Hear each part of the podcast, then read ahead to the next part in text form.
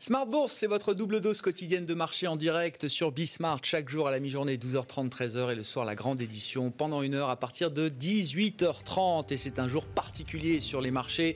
Si vous suivez l'actualité régulière, l'actualité boursière, vous le savez, le troisième vendredi du mois, c'est un jour d'échéance, une échéance mensuelle pour un certain nombre de produits dérivés, contrats futurs qui sont arrivés à expiration au cours de cette séance en Europe notamment le troisième vendredi du mois. C'est donc un jour technique de marché avec un CAC 40 qui clôture juste sous les 5500 points. Pour le CAC 40 cash ce soir 5495 points. Le résumé complet de la séance dans un instant avec Nicolas Pagnès depuis la salle de marché de Bourse Direct. Et donc comme chaque troisième vendredi du mois notre équipe de sorciers, les trois sorciers de Smart Bourse sont convoqués à nouveau, le trader, le technicien, l'analyste, Romain Daubry, Jean-Louis Cussac et Philippe Béchat seront avec nous pendant euh, une quarantaine de minutes pour débriefer cette séance particulière et le mois boursier qui vient de s'écouler, un mois qui aura été très positif. On est parti de 4500 points euh, fin octobre pour arriver à 5500 points ce soir. La question suivante, c'est de savoir évidemment ce qu'il peut se passer dans les prochains jours et d'ici la fin de l'année. Et puis dans le dernier quart d'heure de Smart Bourse, ce soir, on restera sur la thématique de l'investissement avec les équipes de Mon Petit Placement qui étaient avec nous à la mi-journée. Mon Petit Placement, une des nouvelles plateformes qui euh, euh, s'est lancée d'ailleurs cette année avec euh, ses clients pour démocratiser l'investissement financier et un baromètre intéressant qui a été réalisé ces dernières semaines sur le comportement des, des Français pendant cette crise, cette année de crise pandémique et euh, en savoir un peu plus donc sur les Français, les Françaises également et l'investissement. Et c'est la cofondatrice de Mon Petit Placement que vous pourrez retrouver à partir de 19h15 dans Smart Bourse ce soir.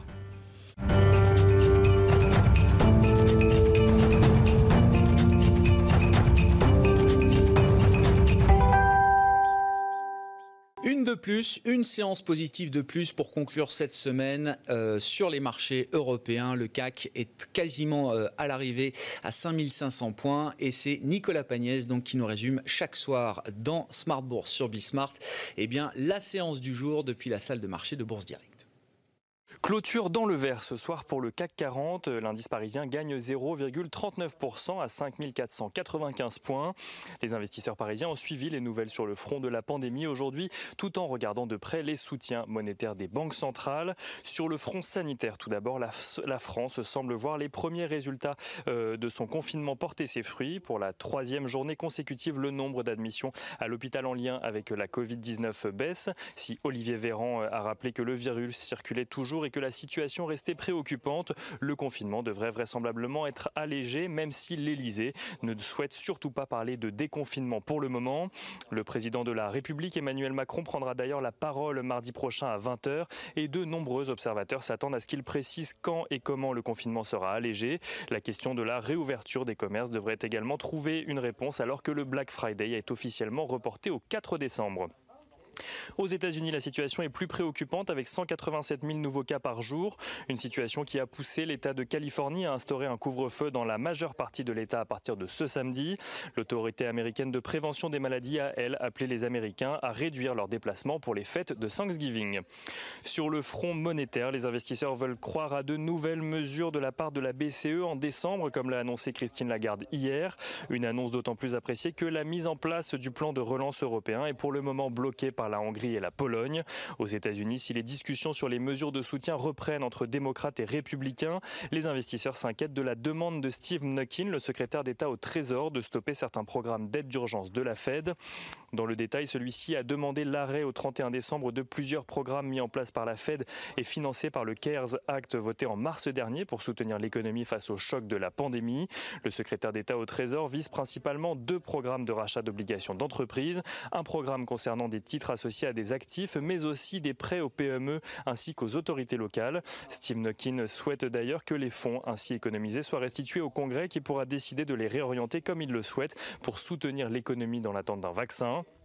Une décision qui n'a pas manqué de faire réagir la Fed qui a déclaré préférer maintenir l'ensemble de ses lignes de crédit d'urgence pour continuer à soutenir une économie tendue et vulnérable. La Chambre de commerce américaine a elle aussi fait part de son désaccord et plusieurs voix outre-Atlantique se demandent s'il ne s'agit pas avant tout d'une tentative de bâton dans les roues dans la future administration Biden. Du côté des valeurs à présent, à la bourse de Paris, Veolia partage une petite victoire judiciaire dans le dossier du rachat de Suez. Le tribunal de commerce de Nanterre a interdit à Suez de rendre irrévocable le dispositif de verrouillage de son pôle Eau-France. Lors des négociations entre Engie et Veolia, Suez avait en effet décidé d'héberger cette structure au sein d'une fondation aux Pays-Bas. Veolia qui gagne 2,04% ce soir, tandis que Suez s'apprécie de 0,59%. Europcar euh, confirme de son côté vouloir poursuivre les discussions avec ses créanciers afin de réduire sa dette. L'objectif d'Europcar est de revenir à des niveaux qui lui permettraient de lever suffisamment de fonds pour traverser la période d'incertitude actuelle. Europcar qui gagne 1,83% ce soir. Et on finit avec l'agenda de lundi. Euh, lundi, les investisseurs prendront surtout connaissance des indices PMI qui seront publiés dans la zone euro, en France mais aussi en Allemagne. Nicolas Pagnès avec nous euh, chaque jour, tout au long de la journée, en fil rouge hein, sur Bismarck depuis la salle de marché de Bourse Direct. Le CAC clôture à 5495 points ce soir.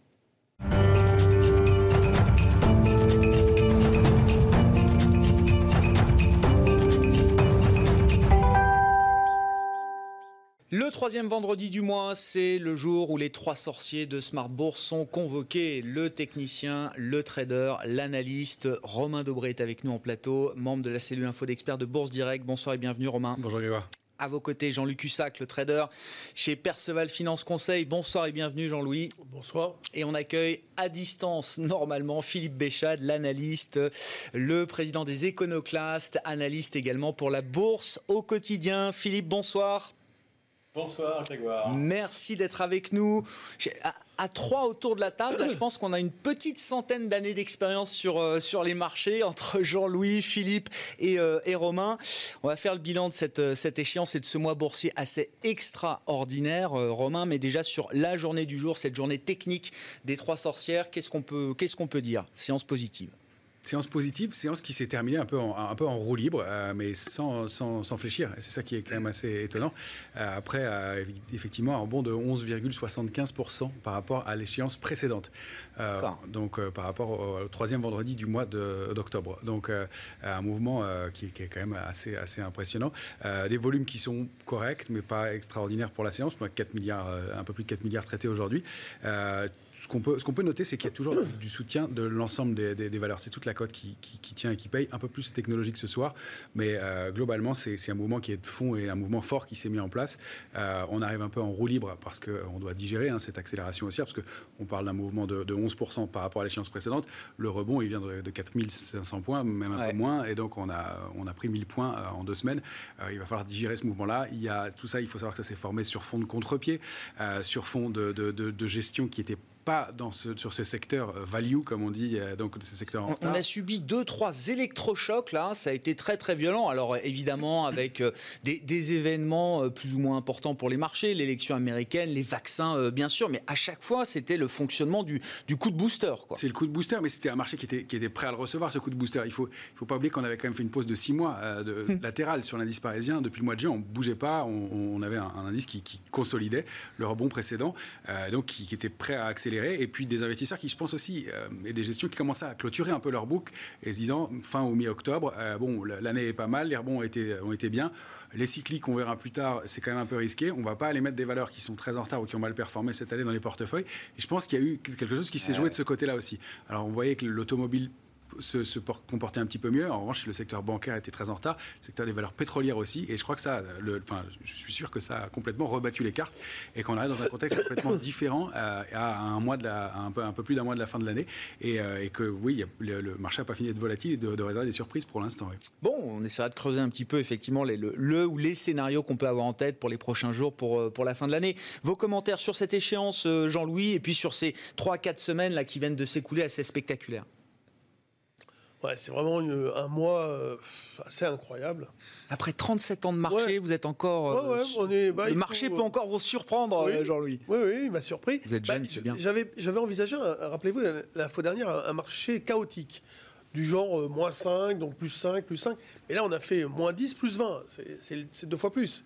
Donc deux fois plus, euh, c'est énorme. Donc, euh, en fait, il y, a une chose, moi, qui, que je vous rappelle chaque fois, mais c'est cette volatilité de la liquidité qui est, inimaginable. C'est-à-dire qu'en fait, tout le monde va dans le même sens au même moment parce que tout le monde reçoit la nouvelle au même moment. Donc ça crée des, mouvements mais très rapides et, énormes.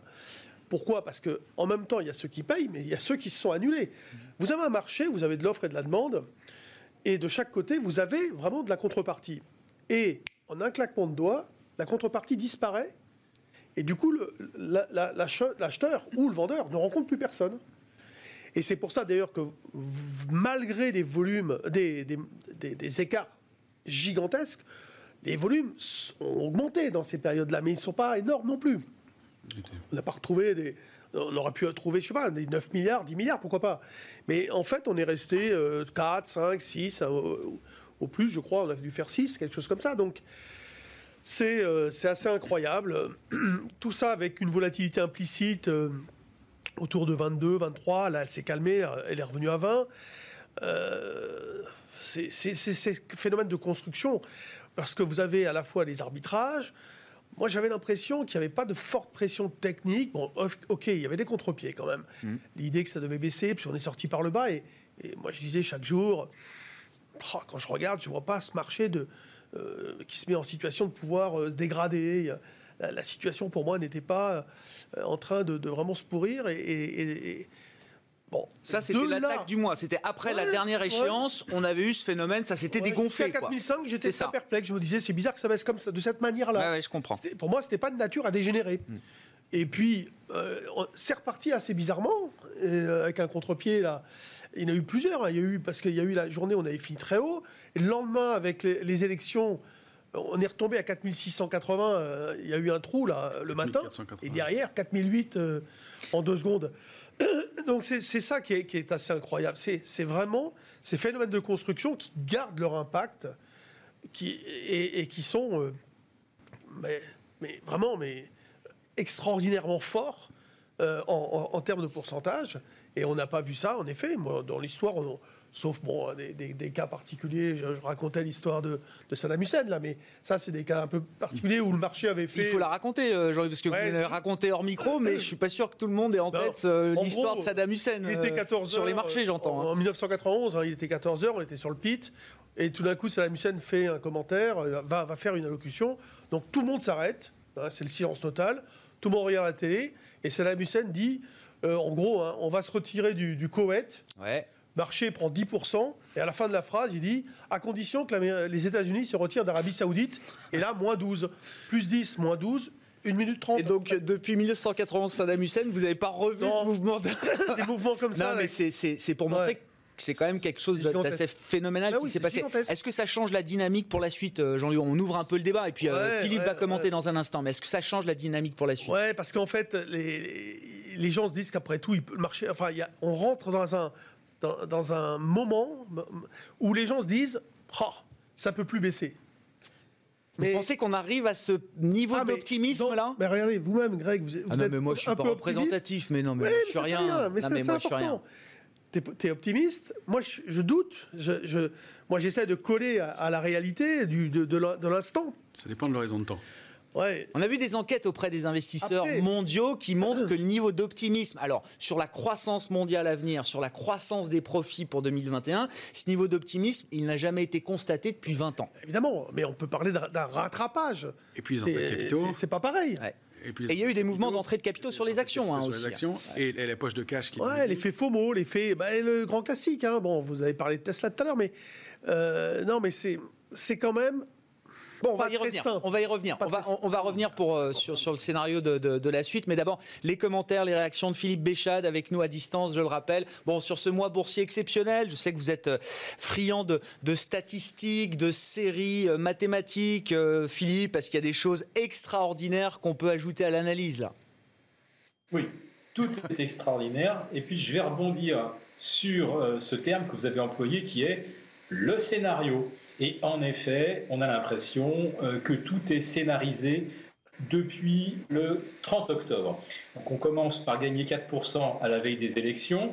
on peut se dire le marché euh, est tellement convaincu euh, d'un résultat euh, clair, voire éclatant, que on paye, on paye l'élection de Joe Biden. Et puis arrive ce mercredi matin où rien ne se passe comme prévu. On est à moins 2% à une demi-heure de l'ouverture des marchés. Au miracle, euh, à 9h, on ne perd plus que 0,4 et euh, deux heures plus tard, on est 2% plus haut. Alors là, on se dit, on commence à, plus vraiment comprendre ce qui se passe. Et puis arrive derrière l'imbroglio sur les élections et le marché gagne 4% de plus. Et là, on se dit, ah, euh, probablement que les choses, se compliquent, mais la Fed va probablement intervenir pour tout remettre dans, tout remettre sur les rails. Et on se dit quand même, c'est quand même un petit peu bizarre. Et puis arrive ensuite le communiqué de Pfizer, et là c'est quelque chose de merveilleux, puisqu'en fait ça confirme ce que moi j'écris dans, dans, de nombreux commentaires euh, et dans des lettres pour mes investisseurs. Euh, J'ai dit que euh, tous les scénarios euh, sont euh, parfaitement écrits, et lorsque le communiqué de Pfizer tombe à, euh, je ne sais plus quelle heure, il devait être 6 heures du matin à Wall Street, ce qui n'est jamais arrivé. Vous n'avez jamais vu une entreprise américaine publier un communiqué euh, d'une telle importance, quand on voit la réaction des marchés, à 6 heures du matin, quand il n'y a encore personne dans les salles de marché.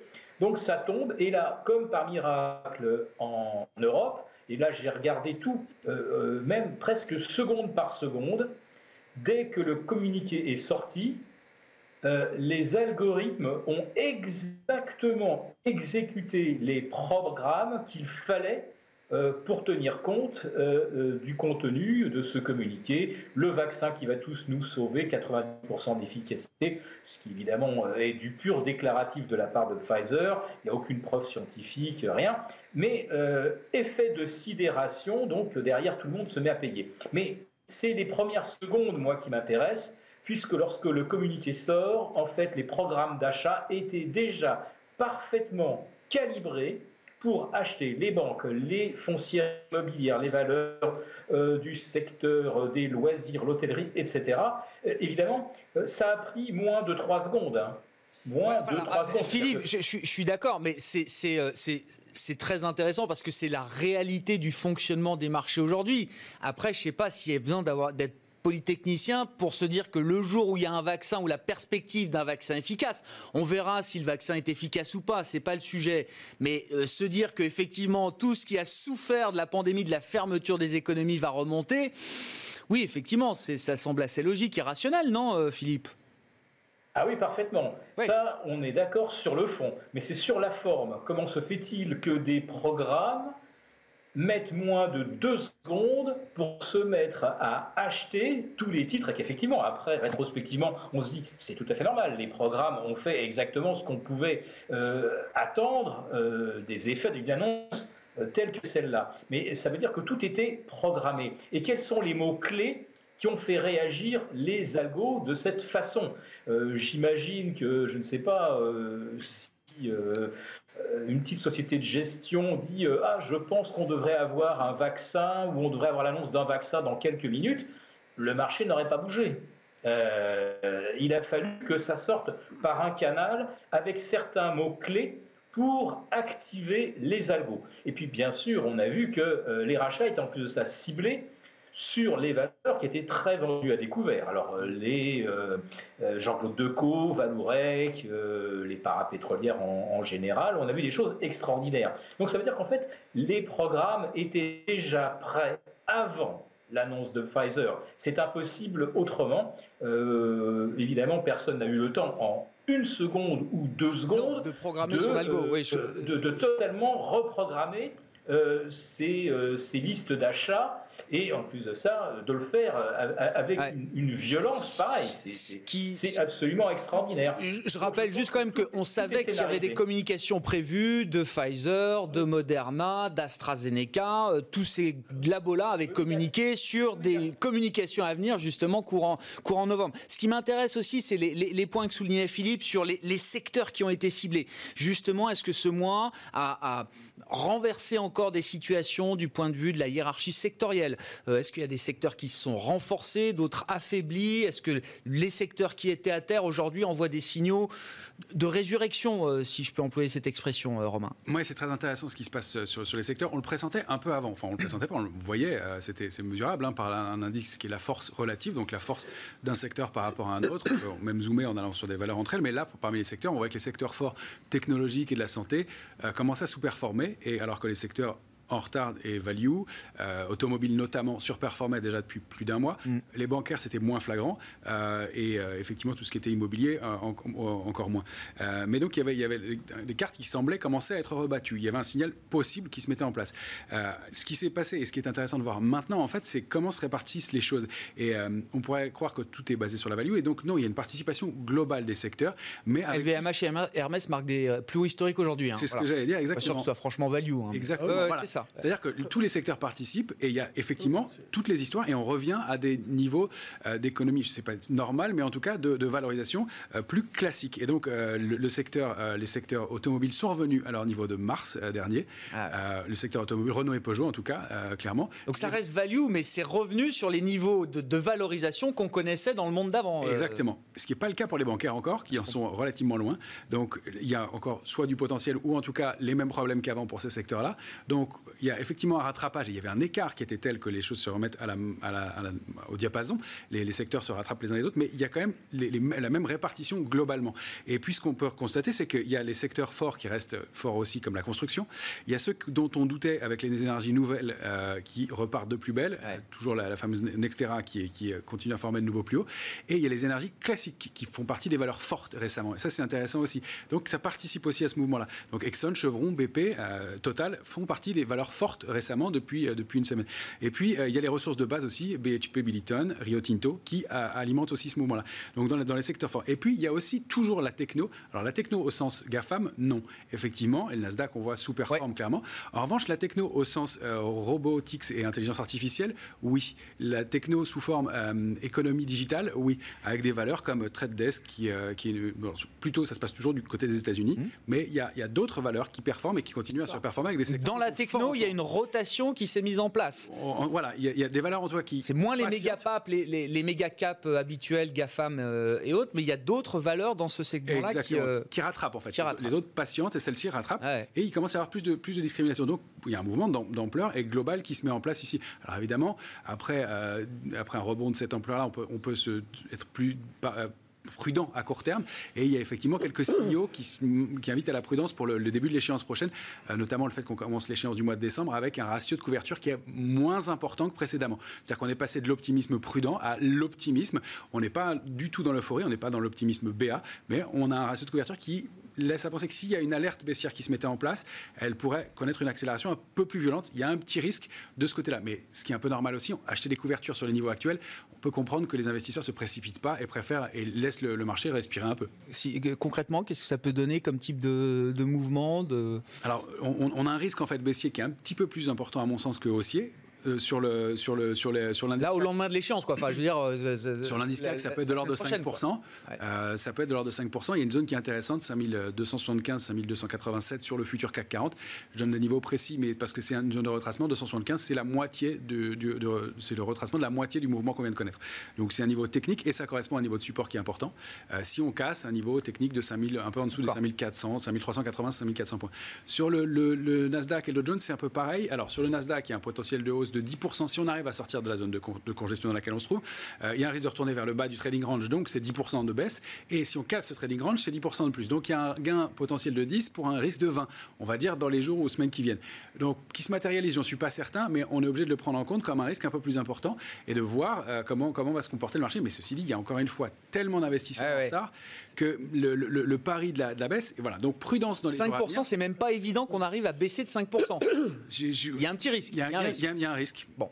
Bah Alors Jean-Louis, quel euh, type de scénario là on peut envisager sur, euh, bah, pour, euh, au lendemain de cette échéance là, avec la perspective de fin d'année aussi, hein, qui est toujours un, moment un peu particulier sur, le, sur les marchés? Bah, La question qui se pose, c'est il y a un risque, oui, il y a toujours un risque, mais alors tu payes 5005 ou tu payes pas? Tu payes pas 5005 alors, dans l'immédiat, je me mets en retrait. Et en fait, on a conservé des positions, on a allégé certaines, et on a couvert les portefeuilles. En gros, voilà. Donc on a pris dans le micro, Jean-Louis. En, en, gros, tu dis, j'achète sur repli. Ok. Euh, on, regarde le marché, je cherche pas systématiquement sur repli. c'est ça, l'idée. C'est que justement. Le problème, c'est quand tu poses la question aux acteurs du marché, tout le monde te dit, bah, j'achète sur repli. Mais je vais te dire une chose, hein, à 6000, quand j'avais dit barrez-vous, tout le monde me disait j'achète sur repli. Bon, on n'est pas du tout dans les mêmes conditions, hein, attention, hein, on est, bien d'accord. Non. non. mais tout le monde disait on achète sur repli. Ah, ça, pour acheter sur repli, euh, ils ont acheté sur repli. Bon, là, le problème, c'est comment on fait pour gagner de l'argent euh, sans avec un risque mesuré. Ah, c'est la grande difficulté, parce que si tu shortes, euh, où est-ce que tu coupes Donc tu vas te couper tout le temps parce que pas de figure de retournement. Tu fais des fausses sorties, t'as pas de signal de, de vente, t'as rien du tout. Et, j'achète sur repli. Ok. Alors le repli, toi tu dis la moitié du, du dernier mais c'est la moitié du dernier tracement. parce qu'il y a 4005, 5000, je, je, vais donner pris, 5000, 5005. Je vais donner une précision parce que je ne dis pas que j'achète sur repli. J'ai dit que j'observais un niveau de retracement. J'achète jamais systématiquement sur un niveau. Le principe, c'est d'observer le marché et de voir comment il se comporte ah à ce moment-là. Et ce niveau-là sera intéressant. Et on verra si le marché s'arrête là et si une figure de retournement se met en place. Pour l'instant, déjà, on n'a pas de figure de retournement oui, en Première intention, qui est acheteur potentiellement, on est d'accord. Ah, globalement, alors, c'est pour ça, qu'il faut préciser l'horizon de temps. Court terme, je suis méfiant. Moyen et long terme, je suis acheteur. Et donc, Jean-Louis, alors s'il y a des acheteurs euh, potentiels. Moi, ce que je constate, c'est quoi? C'est une baisse de la volatilité implicite. On est, on est tombé à quoi? 20, 19, 20 là ce, ce soir? Bon, on vient de 30, 40, enfin ok, mais 19, euh, 20 c'est cher par rapport à l'époque où on était à 10, mais c'est moins cher que ce qu'on était il y a quelques temps. La seule façon que je vois, moi, de travailler, c'est achat de call avec des vols à 18 sur des out the money du 5006 euh, avec des delta de 0,4, 0,3. Bon, des choses comme ça. Non, mais bon. Oui, oui, donc des stratégies optionnelles. Stratégie. J'achète le call, je vends le futur. D'accord. Et si on a fait ça depuis mardi, on a déjà eu des retracements de 50 points, des, des marchés peu denses. Peu denses, ça veut dire quoi? Ça veut dire que hier euh, soir, c'est ce que je me demandais, il m'a dit oui, on a vu ça, mais on était à 5470 sur le futur. Hmm. En une seconde, on a fait 5510 et on est revenu à 5470. Au début, j'ai cru que c'était une erreur, mais le problème, c'est qu'à 5503, on a vendu. Vous allez mais c'est quoi ce truc-là? Ce qu'on appelle un gros doigt, peut-être, mais je ne sais pas ce qui s'est passé. J'ai regardé, il s'est fait 272 contrats, je crois, un truc comme ça. Mais vous vous rendez compte, ça veut dire qu'il n'y a rien dans le carnet, quoi. 510, 470, 510, 470. Donc là, bon, ok, 17h50, mais quand même, c'est il y a un truc qui, qui, cloche, là, si vous voulez. Et, donc, qu'est-ce qui peut se passer là? Ça va se dégonfler On peut avoir euh des marchés qui vont continuer d'être un peu chaotiques. Euh, L'euphorie euh, dure, dure qu'un temps. Enfin, je veux dire, à un moment donné, les forces de rappel euh, de l'économie, vous savez, à court terme, les forces techniques sont extrêmement puissantes. À long terme, les, les, les, forces de rappel de fond reviennent. Je sais pas, pour l'instant. L'économie reprend ses droits. Trump s'accroche. En fait, Trump s'accroche à son siège il, a en fait, euh, il a adopté un peu la, politique de la terre brûlée là.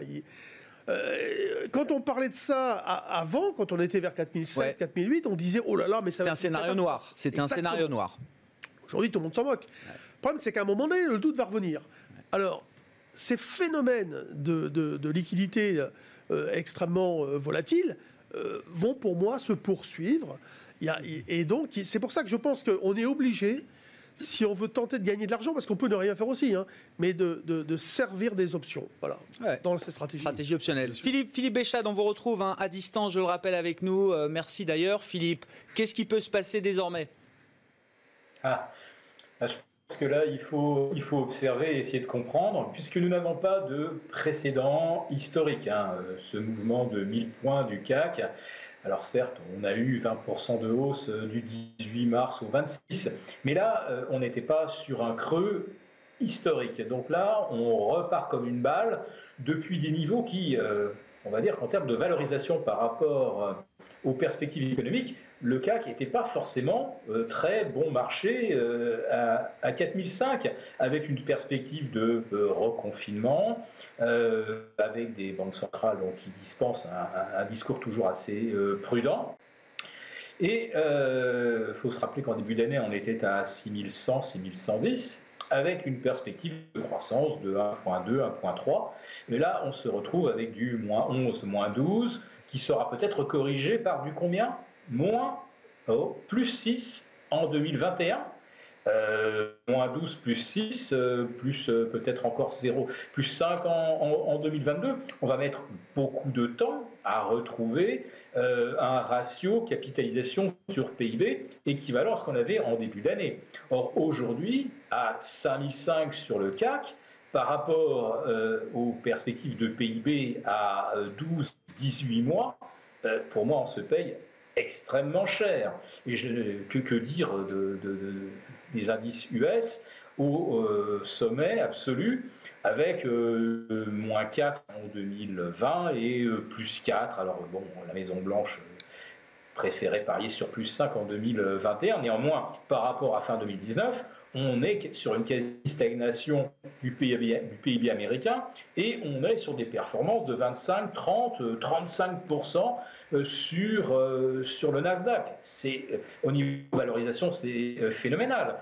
aux États-Unis, on est même à un ratio de 175%, donc ratio capitalisation sur PIB. Et en 2000, en pleine bulle des dot-com, on était complètement ébahi de voir le ratio atteindre 138%. C'était une folie qu'on n'a jamais, qu'on n'avait vu, même en 29, on n'avait jamais vu 138%. Philippe, parce que là, les références historiques, effectivement, elles, peuvent faire peur, mais le monde est très différent aujourd'hui. Si on, voilà, avec les métriques de valorisation que vous nous mettez sous les yeux, euh, Philippe, Qu'est-ce que ça veut dire du point de vue du marché euh, euh, On peut avoir une petite baisse, une grosse baisse, à nouveau un crack Est-ce que c'est envisageable ou est-ce qu'au contraire, ça peut, ça peut continuer par peur de rater la hausse? Alors, donc, on est en mode FOMO depuis le, 9, et euh, étant donné qu'on a une hausse totalement atypique, si, si, derrière elle doit être corrigée, j'éviterai vraiment de m'avancer sur un quelconque scénario parce qu'on ne sait pas ce qui peut se produire. Moi, ce que j'observe, c'est que la fameuse séance du 9, euh, entre 12h45 et 13h15, le CAC passe donc de 4008 euh, à, à 5350 et euh, on était à 2 milliards 3. De, de, de 13h15 à 17h35, on gagne 50 points de plus avec 6 milliards échangés. Autrement dit, on a gagné les premiers 6% avec moins de 1 milliard et demi. Et ensuite, on est resté bloqué à 5004 avec 6 milliards. Et le lendemain, on remet 8 milliards et demi. Et là, le CAC ne bouge plus. C'est quand même extraordinaire de euh, constater qu'il y a, comme on dit, d'énormes flux rentrants et qui sont bloqués de façon aussi, euh, je ne sais pas si on peut employer le mot efficace, mais euh, de façon aussi obstinée sur des niveaux tels que 5450, 5500 euh, j'ai l'impression qu'on pourrait même rajouter 50 milliards, ça passerait pas. Donc, on nous parle des 90% euh, d'opérateurs qui sont maintenant tout full boule, qui sont tous à courir après le papier. Mais qui y a-t-il en phase 2 pour servir 35, 40 milliards en l'espace de, deux semaines sans que le, sans que le marché bouge, en quelque sorte. Donc, voilà quelques Il y a une disproportion entre le nombre d'acheteurs déclarés et euh, ils trouvent en face de tout le papier qu'ils veulent en fait. Réaction, remarque rapide, je veux qu'on dise après un mot du Bitcoin et de, Tesla aussi avec euh, l'arrivée au S&P 500 prévu en décembre. Romain. Bah, pour, cette, pour cette séance-là, effectivement, il y a eu un volume énorme et le CAC n'a pas bougé. Mais la séance Pfizer, hein, bien sûr. le lendemain, le, lendemain, où le, CAC n'a quasiment pas bougé, 1,5% de hausse, c'était quasiment rien par rapport à la mm, veille. Mm. Et il y avait un volume énorme, mais effectivement, il y avait une rotation sectorielle qui, fait qui se faisait au cours de la séance. C'est-à-dire qu'on vendait les technos et on achetait tout ce qui était value. Et c'est ça qui justifiait aussi une grosse part du volume pour cette séance-là. D'où le fait que le CAC est, stabilisé, parce qu'on avait vraiment une asymétrie complète sur les valeurs sur l'indice. Jean-Louis? Rapide. Hein, ouais, bah, je pense que moi, je pense qu'il y a eu beaucoup de dérivés de tournée. Moi, je pense que euh, les, en face des, des, options, des futurs, des paniers. Moi, j'ai vu beaucoup de paniers. Hein, euh, et puis après, quand euh, Philippe donne ses chiffres, il faut, il faut penser que nous, ce qu'on regarde, enfin, ce que le public aussi voit, c'est le CAC 40. Mais le CAC 40, c'est LVMH qui pèse 10%, Sanofi, Total. Vous voyez, et, ils vont ressentir les problèmes économiques beaucoup moins que le français moyen, ça c'est certain, oui. Donc, c'est vrai que tout est possible sur ces indices. Bon, là, il y, a, un manque de, de visibilité déjà sur le plan fondamental et donc sur le plan technique qui vient en rajouter, sur les surprises que ça amène, euh, les perturbations, les, les, phénomènes de confusion, etc., euh, etc. D'où le Bitcoin. Philippe, Philippe Béchat, je vous repasse la parole sur le Bitcoin. Alors je sais pas, je, mettais dans ma petite note que je vous ai envoyée, est-ce qu'on approche d'un moment Nabila? C'était il y a euh, trois ans, c'est ça? On avoisinait les 20 000 dollars sur le Bitcoin. Bon, on est quasiment revenu sur ces niveaux, là, entre 18 et 19 000 dollars pour, euh, pour le Bitcoin au moment où on se parle. Euh, Philippe, déjà, est-ce que le, le, statut a changé? Est-ce que au fur et à mesure de cette année, est-ce que le Bitcoin, qui a été plus que doublé, je crois, a, gagné un statut différent? Auprès de la communauté large des investisseurs euh, je, réponds oui, euh, puisque désormais le Bitcoin euh, est reconnu comme un moyen de paiement par, PayPal et bien d'autres bien d'autres intermédiaires, hein, Televisa et, et d'autres très très importants. Donc on reconnaît aujourd'hui que euh, le Bitcoin euh, devient une unité euh, permettant de, régler des achats. Ça n'en fait pas une monnaie, mais ça en fait quand même quelque chose comme, par exemple, un chèque restaurant ou un chèque cadeau qui permet de payer, de payer un intermédiaire qui, bien sûr, derrière est obligé de revendre son Bitcoin immédiatement euh, vu la volatilité. Alors, ce que l'on voit là depuis euh, le, mois d'août, hein, c'est une décorrélation du Bitcoin avec, euh, Wall Street, avec l'or, avec un petit peu tout ce qu'on veut. C'est-à-dire qu'en fait, je l'analyse de la façon suivante, pour que le Bitcoin se décorrèle de cette façon, ça veut dire qu'il y a énormément de hot money. Donc cette haute monnaie a permis d'atteindre des records absolus sur le Nasdaq le 2 septembre. Euh, et puis ensuite, euh, on a vu d'autres rotations se faire. Mais sur le Bitcoin, là, le, euh, graphique, c'est un copier-coller hein, de la période septembre-décembre 2017. Hein. on passe là de 10 000 à 18 000, peut-être au rythme actuel 20 000 d'ici lundi. Donc on est vraiment revenu, c'est un copier-coller. Donc je dirais que là, euh, les algos se sont également remis en marche. Euh. et derrière, évidemment, vous avez des tas de, petites... Euh,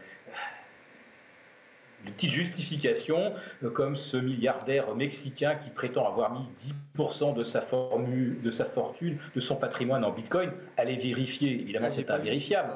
mais l'impact psychologique est absolument majeur. Et, tout le monde y va, tout le monde y va, parce que c'est euh, l'actif sur lequel le momentum est le plus haussier du moment. Mais je pense que c'est une des résultantes euh, de, euh, de, cette, de tout l'argent injecté par les banques centrales, qui pour l'instant ne provoque mmh. aucune inflation, parce que l'argent ne tourne pas, ne circule pas, l'argent s'en va directement dans des actifs financiers. Et, et, le Bitcoin en fait partie. Et maintenant, il entraîne d'ailleurs dans son sillage des Ethereum et, et autres Ripple. Voilà, donc ça y est, c'est vraiment une, pour moi une, une, vague spéculative, mais avec quand même pour le Bitcoin ce caractère presque aujourd'hui de, d'honorabilité euh, que confère donc être, être un moyen de règlement, si tant est qu'un jour on, on puisse imaginer que le Bitcoin puisse devenir plus que cela. Romain, est-ce que vous le vivez là chez Bourse Direct, euh, cet emballement à nouveau, cette vague spéculative, comme dit Philippe Béchal, autour du Bitcoin et des autres cryptos qui suivent mais, Oui, mais pas de la même façon qu'au cours de la première vague. Euh, au cours de la première vague, c'était vraiment de la spéculation. Il y avait vraiment, euh, on, sentait du FOMO, cette, cette, cette FOMO, c'est Fear of Missing Out. Quand on a peur de rater la hausse et qu'on achète à tout prix. Et que, et que voilà, des, investisseurs, on, s'ennuyait d'ailleurs un peu sur le CAC 40 à ce moment-là. Le futur CAC 40 ne bougeait pas beaucoup et les investisseurs cherchaient des alternatives et des choses qui bougent. Et donc, il y a effectivement des, investisseurs sur futur qui nous appelaient en demandant comment ils pouvaient faire pour traiter le Bitcoin, parce que ça avait l'air plus, plus intéressant. Là, ça s'intègre à, des, gestions globales. Ça devient une alternative. C'est ça qui est intéressant et qui, le rend beaucoup plus crédible, beaucoup plus sérieux. Alors, je ne suis pas spécialiste du Bitcoin en soi. Après, il y en a effectivement beaucoup. Je pense que c'est intéressant de le regarder aussi sous forme de panier et d'essayer de, diversifier parce que je pense qu'il y aura, enfin c'est sûr, il y aura des gagnants et des perdants dans, ces, dans, ces, dans toutes ces crypto-monnaies. le Bitcoin coûte quand même relativement cher à miner. Il y a toutes ces, tous ces critères. Des paniers de crypto, vous dites, hein, c'est ça, pas juste Bitcoin. Pas juste le Bitcoin. Et, et, là, il y a des structures qui sont vraiment intéressantes sur des, indices de crypto-monnaies qui sont pas mal et qui donnent des figures de retournement haussières de long terme. Et je pense qu'il faut le voir comme un actif complémentaire. Alors, c'est pas un actif refuge, c'est plutôt une alternative. je, l'ai comparé par rapport à l'évolution du, Dow Jones au cours des derniers mois. il a évolué à peu près comme le Dow Jones, c'est-à-dire que crise Covid, il a baissé à peu près. Alors évidemment, ah volatilité, volatilité oui. fois supérieure. Oui, bien sûr. Mais dans, dans, les, dans le, si on le prend sur un graphique algo, logarithmé, c'est-à-dire qu'avec des proportions qui sont, des échelles qui sont alignées, ils ont à peu près le même genre de comportement, sauf depuis mi-octobre où effectivement le, le Bitcoin et les crypto-monnaies globalement surperforment largement l'indice. Donc je pense que c'est une alternative. Et quand les marchés sont un peu topiches, un peu bloqués en haut, comme c'est le cas aux États-Unis depuis quelques semaines, eh bien c'est un, actif qui intéresse les investisseurs. Ça se déverse quoi. il, y a, il y a moins de vent dans les voiles sur les indices actions américains, sur le Nasdaq, et donc ça, on se redéverse sur d'autres marchés et le Bitcoin en fait partie. C'est ça, c'est un peu la pétole sur les indices américains, ça bouge plus et donc on, cherche des, actifs et, manifestement le, Bitcoin euh, et, les crypto-monnaies en général, puisque c'est un ensemble encore une fois qui, qui, fait l'objet d'intérêt, qui bouge. Donc oui, il, se passe quelque chose et puis ça s'analyse graphiquement très proprement aussi aujourd'hui, c'est ça qui est intéressant. Euh, on a des figures en rounding bottom, donc sur ces donc des, arrondis euh, qui sont des figures de retournement haussières puissantes et longues qui se mettent en place donc sur ces paniers et on a des objectifs précis, 19 393 sur le Bitcoin à mon avis ça va être une cible intéressante, elle est proche. Il y a 22 595 qu'on pourra surveiller. Puis on peut s'amuser à faire des extensions aussi. Euh, je, euh, voilà, on, a des cibles qui donnent à plus, plus de 50 000 euh, ah bah après, il y a plus de prix, de toute façon. Oui, c'est univers fini, 21 millions de bitcoin. voilà, mais avec, des, cibles graphiques et techniques qu'on peut, peut, mesurer et qu'on peut, envisager. Donc c'est vraiment un actif comme un autre, à, prendre avec évidemment beaucoup de parcimonie compte tenu de sa volatilité notamment, et, mais qui, qui fait l'objet d'intérêt chez les investisseurs qui sont des investisseurs et pas des, traders ou des spéculateurs. Jean-Louis, ça s'excite sur le bitcoin. Enfin, il y, y, a sur un marché plus traditionnel de devises, le forex, l'euro-dollar, euh, là, ça s'excite pas du tout. Il se passe plus rien. Ah non, là, c'est la, misère. Non, mais bon, peut-être qu'ils attendent euh, des nouvelles sur le Brexit, sur bah, justement. Euh, l'avancée. C'est normal que l'euro-dollar bouge pas bah, dans une période comme on vient de vivre. J'en sais rien. C'est une bah, question. Déjà, l'orientation reste haussière. Ouais. bon, moi j'ai fait systématiquement acheter sur des repliques sur le 1,1625, la 15. 25, euh, un 16 25, un 16 15, là on a, on a pu acheter dans de très bonnes conditions. J'avais, j'avais écrit qu'il y avait certaines, enfin, on, disait qu'il y avait de l'intérêt important euh, sur ces niveaux-là? Ouais, vraiment de la recherche non pas par, par des spéculateurs, mais bon, une, vraie, un vrai intérêt pour euh, acheter de l'euro. Après, on, on, dit également, il y a des analystes qui disent que à terme, le, dollar va, va, va baisser. Euh, qu'on devrait revenir vers un 24, etc. etc. Mais c'est vrai qu'aujourd'hui, peut-être que c'est le Brexit, peut-être que c'est les, élections. Là, il faudrait clôturer quand même euh, la fin de Trump. Voilà, c'est vrai qu'il se passe pas grand-chose. J'ai appelé euh, aujourd'hui et des copains m'ont dit bon, écoute, là, franchement, on fait rien. moitié du volume habituel, pas beaucoup d'intérêt. Est-ce que Forex sont au repos quoi. Ouais. Sinon sur le, juste sur, Bitcoin en une seconde. Bien sûr, allez-y. Alors Ripple déjà a pas fait grand-chose. Euh, moi j'en ai un peu. Alors justement, je regardais comment ça valait. J'avais pas regardé 0,31, 5. Là, c'est pas, c'est pas terrible. Euh, et alors juste, juste une petite anecdote. Moi, au mois d'août, un, un, ami m'appelle. C'est un jeune. Hein, il a, il doit avoir 23 ans il est dans le, dans, dans, le secteur de la crypto, je crois que depuis qu'il a 10 ans. Enfin, il est, je sais pas, c'est, ah, ah ouais, c'est, un cas particulier. c'est un garçon très brillant, qui a une certaine forme d'intelligence assez incroyable. Et il dit voilà. Il se reconnaîtra s'il nous écoute. on ne sait pas qui c'est. Hein, donc euh, allez-y voir. donc, euh, et il me dit écoute, Jean-Louis, j'ai de l'intérêt énorme. On, cherche du, du, du, euh, du, Bitcoin pour des milliards. j'ai un client, etc. Qui, est-ce que tu aurais moyen Tu sais ce qu'on peut faire en gré à gré, etc. Et donc, il me dit, j'ai vraiment, je pense que ça va exploser à la hausse. Donc c'est en août, on était à quoi 10 000, c'est ça ouais. Ah ouais, même pas, comme ça. Et il me dit, voilà, il y a, y, a, y a quelque chose qui se passe, euh, et donc je pense que ça va monter, etc. Bon, moi j'étais en train de, voilà, de me reposer un peu, j'ai dit, ok, très bien. Mais euh, manifestement, il avait raison, et manifestement, en effet, cette hausse est très différente de celle qu'on ah. avait connue la fois dernière. Ah oui. Rien à voir. D'accord. Bon, pour, pour conclure, Philippe, il nous reste 1 minute 30. Philippe Béchade, je vous laisse conclure peut-être sur, sur Tesla. Là aussi, ça aura été une des, une des nouvelles de la semaine. Euh, après un, une première déception, c'était il y a quelques mois sur le fait que Tesla devait intégrer le S&P 500 et puis ça s'était pas fait. Là, cette fois, c'est fait et ça aura lieu le 21 décembre prochain. Est-ce que ça change quelque chose pour le, le momentum spectaculaire du titre Tesla cette année? On ne va pas tarder euh, à le savoir. Alors, bon, c'est quand même un très très gros morceau. Euh, inclure dans le S&P une valeur qui est valorisée maintenant autour de, 500 milliards, c'est du jamais vu. On va peut-être le faire euh, progressivement. Alors c'est pas d'hier évidemment que les gestions achètent Tesla en vue de son, de son introduction, puisqu'en euh, euh, les euh, profits qui ont été extraits un peu miraculeusement, finalement, ils ont bien été validés, c'est-à-dire que les bidouilles comptables de Tesla, c'est passé comme une lettre à la poste. Hein.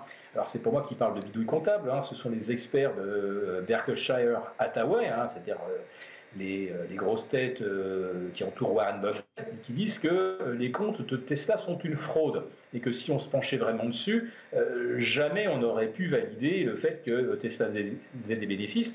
Bénéfices qui d'ailleurs, je le précise, et ça c'est pas une anecdote, hein, ça on le sait, qu'ils sont tout simplement équivalents à l'impôt négatif encaissé par Tesla. Tesla ne paye non seulement pas d'impôt, mais est subventionné par contribuables américains et par des tours de passe-passe comptables font apparaître ces subventions comme des euh, profits, alors qu'il n'y a pas de profit. Donc il y a eu une espèce de, de mensuétude immense sur la présentation des comptes de Tesla et je pense que personne d'autre n'aurait pu espérer accéder au S&P 500 en présentant ses comptes. Voilà. Donc maintenant, bah, est-ce que l'histoire est terminée? Est-ce qu'à 500 dollars, ce sera euh, le les gérants ont, maintenant rééquilibré leur, leur, leur portefeuille virtuel. Euh, on va pas tarder à le savoir. entrée prévue le 21 décembre, ça restera une histoire atypique de A à Z, effectivement, ce phénomène Tesla, 400% de hausse cette année, et l'entrée euh, au S&P 500 confirmée pour le 21 décembre. Merci beaucoup, messieurs. Merci d'avoir été à mes côtés pour ce troisième vendredi du mois. Les sorciers de Smart Bourse, Philippe Béchat qui est avec nous euh, à distance, la Bourse au quotidien, président des Éconoclastes également, Romain Dobré en plateau à mes côtés, membre de la cellule info d'experts de Bourse Direct, et Jean-Louis Cussac. Merci à vous, messieurs. Jean-Louis Cussac, Perceval Finance Conseil. Évidemment, le CAC ce soir, je vous rappelle, le CAC 40 Cash qui clôture à 5495 points.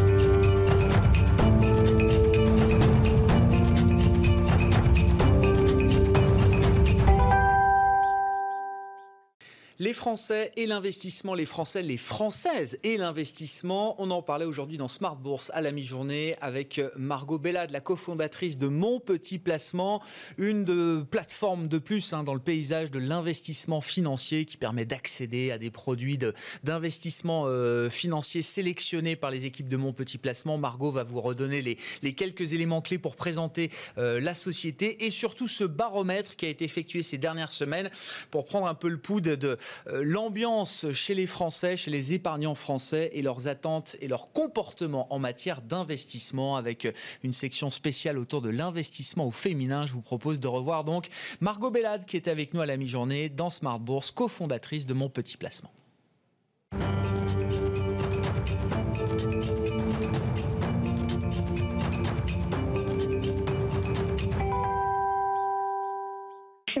On est parti d'un constat, c'est que la majorité des épargnants sont souvent orientés vers des produits d'épargne classiques, en fait, et ils sont peu informés sur les mécanismes financiers. Et donc nous, on essaye d'allier le digital avec une inscription et un suivi de déplacement qui est ultra simplifié. Mais c'est pas parce qu'on est 100% en ligne qu'on va perdre le côté humain. Et donc on souhaite vraiment mettre de la proximité dans notre solution, euh, puisqu'une fois que les utilisateurs ont rempli le formulaire d'inscription, on les accompagne dans leur stratégie de placement et on leur fait un conseil sur mesure qui correspond à leur profil. Et puis on reste là pour les guider euh, quand ils ressentent le besoin durant toute leur vie de leur investissement. Et donc aujourd'hui, on a plusieurs milliers d'inscrits, dont 1500 clients qui ont finalisé l'ouverture de leur compte. Et donc euh, c'est un chiffre qui cesse de s'accroître, donc on est très content. Euh, on est content de vous suivre sur cette dynamique-là, euh, Margot. Ce qui, est, aussi intéressant dans le, modèle de mon petit placement, c'est que vous faites une sélection d'offres, et, je dis bien une sélection assez précise, justement, des, différents supports, des fonds sur lesquels euh, vous, vous proposez à vos clients de, placer une partie de leur, de leur argent. Pas besoin d'avoir une offre pléthorique de ce point de vue-là, Margot. Exactement. C'est pour ça qu'on simplifie l'offre. En fait, nous, les utilisateurs, c'est des utilisateurs qui sont peu initiés et donc ils n'ont mm. pas envie de se retrouver sur un site avec euh, plein d'actions, plein de produits à, acheter, etc. Et on simplifie considérablement l'offre et on leur donne ce conseil en fonction de leurs objectifs et de besoins.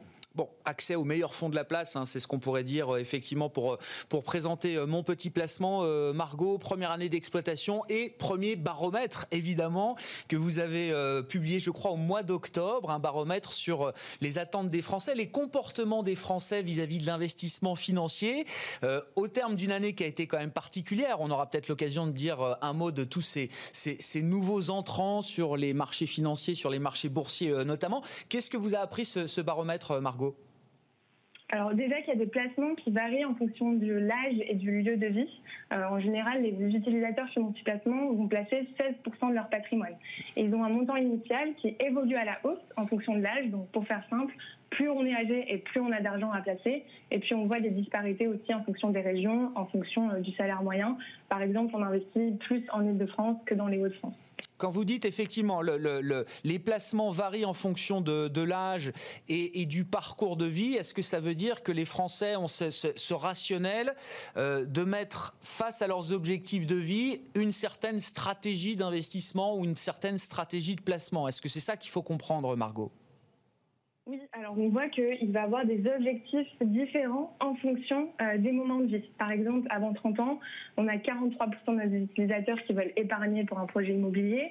Euh, une fois les 30 ans passés, on voit que cet objectif-là n'est plus évoqué puisque souvent ils ont fait euh, leur premier leur premier achat. Et puis on voit qu'il y a d'autres priorités aussi quand on s'approche de la quarantaine où là les utilisateurs vont avoir tendance à vouloir préparer leur retraite pour presque la moitié de nos utilisateurs qui ont, qui ont 40 ans. Mmh les Français et la prise de risque. Qu'est-ce qui ressort de ce, baromètre euh, dans, on va dire, dans l'imaginaire collectif on, sait que les Français sont, frileux quand il s'agit de, de placements, de placements financiers, notamment sur les marchés euh, financiers. Est-ce que c'est toujours aussi vrai, Margot? Alors, c'est vrai qu'on a la réputation en Français d'être champion de l'épargne, mais pourtant, on a une appétence au risque qui est plus importante que, ce qu'on peut croire, puisqu'il y a environ 70% de nos utilisateurs qui investissent euh, dans une part de risque plutôt conséquente, et euh, on n'a que 5% qui ont un profil de risque prudent ça veut dire quand même que l'investisseur ou l'épargnant qui fait, euh, qui franchit le pas et qui est prêt qui accepte les risques des, marchés financiers, il a plutôt envie justement d'aller au bout de la démarche, d'aller au bout de la logique. C'est ça, euh, Margot? Exactement, c'est bien ça. Il fait un profil de risque bien dynamique lorsqu'il souhaite se lancer. Bon, qu'est-ce que, qu'est-ce que vous avez appris des, nouveaux investisseurs là qui sont entrés? Alors vous êtes lancé en début d'année, enfin les premiers clients sont arrivés en début d'année. Est arrivé évidemment le crack de marché de, février-mars avec, euh, on l'a beaucoup commenté dans les différents euh, médias économiques et financiers, euh, l'afflux de, nouveaux entrants notamment sur le marché boursier. Alors il y a deux façons de voir les choses. Hein. voilà, ceux qui se disent ce sont des jeunes. voilà, une fois qu'on a joué aux, jeux vidéo pendant tout le confinement, on se tourne mmh. vers la bourse pour le côté un peu ludique, casino, euh, éventuellement du, marché boursier. Et puis il y a peut-être une manière un peu plus long terme de regarder les choses. Qu'est-ce qui ressort effectivement de cette nouvelle clientèle que vous avez captée en partie, j'imagine, Margot hein? Effectivement, on voit qu'il y a euh, deux groupes d'individus euh, post, enfin pré-crise et, post-crise. Euh, on voit qu'on a eu un niveau d'expérience financière qui était plus faible lors de la crise du Covid. Avant, on avait de l'ordre de 50% de gens qui se considéraient comme experts. désormais, on est de l'ordre de 30%. Et une au risque qui est pas mal, mais qui a quand même un peu diminué. Avant, on était sur 75% de gens qui étaient en profil de risque dynamique. Aujourd'hui, on est passé à 55%. Donc, on voit que la crise, en fait, a pousser les particuliers moins expérimentés à se lancer euh, en bourse, alors qu'il y avait quand même de grosses euh, fluctuations sur les marchés. Ouais. Et, ils ont envie d'y rester, ils ont envie de, de, se dire que c'est du moyen long terme, que c'est un placement et que c'est pas juste du casino? Est-ce que entre le, le, moment où on y va et puis quelques mois après, quand on fait le bilan, est-ce que l'état d'esprit a changé chez, euh, chez ces clients-là? Alors, on a de la chance, on a des clients qui sont plutôt euh, fidèles. On voit que, euh, par contre, il y, a des disparités entre les âges. Encore une fois, les moins de 30 ans, ils vont euh, placer sur une durée de l'ordre de 4 ans. On est sur du 6 ans pour les 40-49 ans. Donc, c'est pas non plus du 20 ans, mais, mais on est plutôt pas mal. Bon, votre enquête, votre baromètre, mon petit placement confirme euh, également alors euh, ce qu'on savait déjà, mais c'est toujours intéressant d'y revenir, euh, Margot. C'est que l'investissement, le placement financier dans un ménage et même généralement, c'est quelque chose qui reste très masculin. Qu'est-ce que vous pouvez nous dire à ce sujet, Margot? Effectivement, on a fait une étude et donc chez mon petit placement, il y a 16% de nos clients qui sont des femmes. Donc ça me fait très mal de dire, mais c'est le cas. Euh, en France, c'est à peu près deux tiers des femmes qui épargnent euh, et elles sont seulement 25% à, investir, donc ça reste quand même très faible. Et quand on dit qu'elles investissent moins que les hommes, ça veut dire plusieurs choses. Bon, déjà qu'elles sont moins nombreuses à investir, mais aussi qu'elles placent des montants qui sont moins importants et qu'elles consacrent aussi une plus faible partie de leur patrimoine aux investissements, puisqu'on voit aujourd'hui qu'il y a à peu près 71% du patrimoine d'une femme qui n'est pas investi. Comment on explique cette situation, euh, Margot là? Quels sont les? Alors, je sais pas. Je, parle de blocage. Je ne sais pas si c'est le bon mot, mais qu'est-ce qui bloque justement euh, Qu'est-ce qui empêche que cet investissement euh, soit plus féminin aujourd'hui qu'il ne l'est? Alors, il y a trois grandes raisons. La première, c'est que les femmes, elles se sentent moins confiantes pour investir. Seulement la moitié se sentent à l'aise dans la gestion de leurs investissements, alors que pour les hommes, c'est de l'ordre de 68%. Ensuite, les femmes, elles ont tendance à croire qu'elles ont une éducation financière qui est plus faible que les hommes et du coup ça peut faire ce fameux blocage comme je vous l'ai dit euh, Grégoire. Mmh. et donc elles ont euh, elles sont nombreuses à estimer qu'elles devraient en connaître davantage pour investir plus. Et donc c'est un de mes combats personnels de dire aux femmes lancez-vous euh, arrêtez d'avoir peur et dernier point, c'est qu'elles vont avoir tendance à déléguer ça à leur conjoint. En fait, il y a des études qui ont montré que dans la répartition des finances du couple, les hommes, ils vont plus avoir tendance à s'occuper de la banque, des finances, alors que les femmes vont s'occuper du budget du quotidien. Qu'est-ce qui peut permettre de changer ça, euh, Margot, puisque c'est votre combat personnel? Qu'est-ce qui peut permettre de, changer ça? C'est déjà de, pour les femmes de connaître en fait les notions de base pour relever cette crainte de se lancer, de commencer à investir euh, euh, tôt et de cesser d'arrêter de réfléchir est-ce que c'est le bon moment, etc. Et aussi de se faire accompagner pour investir. Et par exemple, chez mon petit placement, on a vraiment une approche par objectif, peu importe, on n'a pas une approche genrée.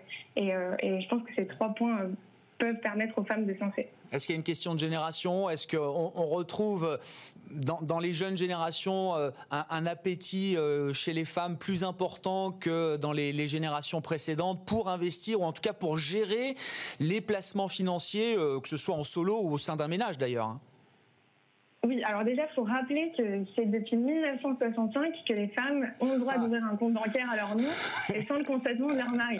Donc euh, c'est quand même plutôt récent, mais euh, il y a quand même des choses qui ont énormément bougé avec l'éducation financière, avec le fait que les femmes euh, bah, travaillent aussi, et donc on voit une tendance plutôt à la hausse qui est plutôt positive. Bon, et, pour conclure, effectivement, vous le disiez d'un mot, mais il faut le rappeler, elles ont des, qualités en tant qu'investisseurs euh, euh, quand elles gèrent les, placements euh, financiers. Là aussi, je ne sais pas si c'est très documenté, mais on, l'imagine souvent. On nous explique que les femmes sont meilleures quand il s'agit justement d'investir en bourse ou ailleurs que les hommes. C'est ça. En fait, à prise de risque égale, les femmes affichent de meilleurs résultats boursiers. Euh, il y, a des différences de comportement entre la jante masculine et la jante féminine. On voit que les femmes ont une approche plus long terme que les hommes. Elles vont avoir euh, tendance à investir dans des objectifs long terme, alors que les hommes euh, vont vouloir faire des bonnes affaires plutôt sur le court terme. Elles ont une approche aussi qui est plus rationnelle. Elles vont diversifier leurs placements, alors que les hommes, il y a des études qui montrent qu'ils ont tendance à maximiser leurs profits et donc à se concentrer sur une seule classe d'actifs et aussi elles ont un meilleur contrôle de leurs émotions, elles sont plus patientes. Et donc elles, vont avoir, moins de transactions euh, impulsives, elles vont plutôt laisser passer les, orages pour être fidèles à une approche long terme.